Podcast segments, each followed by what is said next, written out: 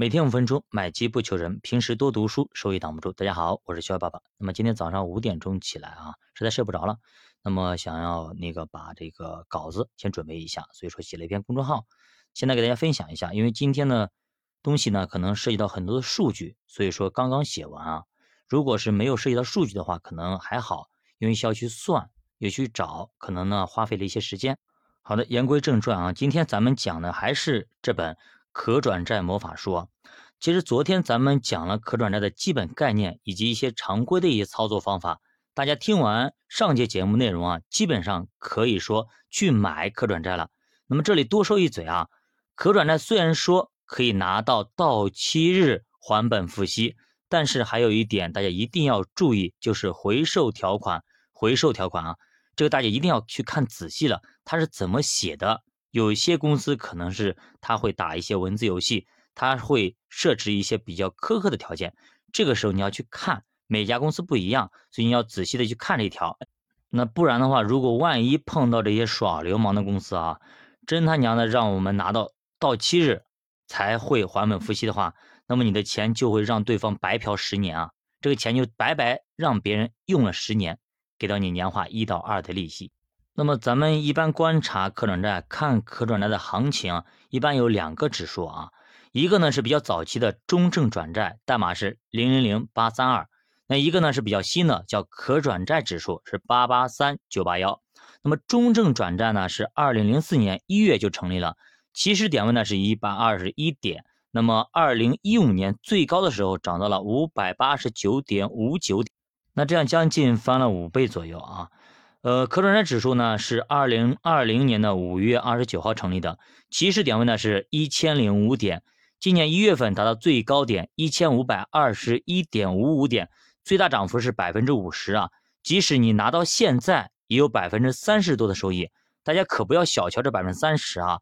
这可是在全市场跌得稀里哗啦的情况下的涨幅，也就是说，别人的基金包括股票都跌了百分之二十到四十。你却盈利了百分之三十多，你说惬意不惬意啊？所以今年以来，它从最高点回撤了百分之十二。本周呢，其实也是熊了一周啊，基本上跌回到了二零一九年年初的水平。按照周期来算，其实大家可以看沪深三百啊，从二零二一年一路下跌啊，已经跌了一年半了，比二零一八年其实还要跌得还惨。二零一八年熊市也才跌了一年不到一点，那么二零一九年其实就拉起来了。这样来看，这一波下跌基本上要告一段落了。其实我们再往前翻一下，二零一五年下半年那一波下跌到二零一六年年初，其实也已经拉起来了。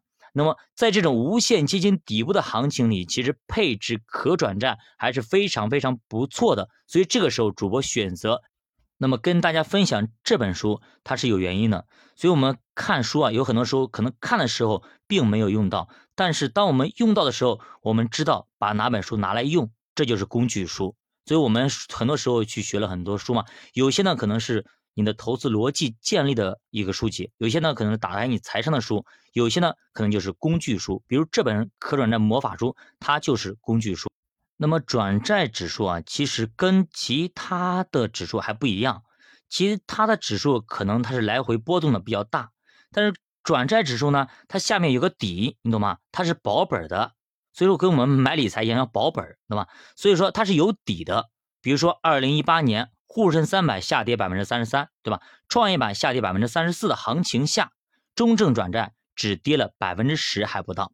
那么咱们看一下今年的情况啊，今年以来啊。沪深三百已经跌了百分之十九，从去年开始到现在，那么沪深三百也是刚巧啊，也是跌了百分之三十三。那么今年以来可转债跌幅呢也是百分之十二，所以说是不是巧？跟二零一八年那一波呢基本上保持一致啊。都是百分之三十三对应的百分之十到百分之十二这样的一个跌幅，所以主播判断啊，目前其实应该是黎明前的黑暗，所以这个时候越是黑暗，越是伸手不见五指，越是的漆黑，你越要淡定，越要乐观。那么上节我们说，小白投资者想要入手可转债，那么最好呢选择可转债基金。其实可转债基金呢，市面上。并不多，因为这个盘子小，那么赛道窄，所以说很多基金公司也没有去抢。龙头呢也就兴全跟中信啊。那么它俩其实我都买过，对比下来其实都差不多。由于呢先认识的是兴全，所以说兴全比较顺手，就留了兴全，卖了中信。那么到底哪只可转基金那么更好一点，或者说他们该如何去操作？什么时候该止盈，什么时候该布局？那么到底有没有其他的一些注意点呢？我们下节给大家继续接着讲，教爸读书陪你一起慢慢变富，我是教爸，下期见。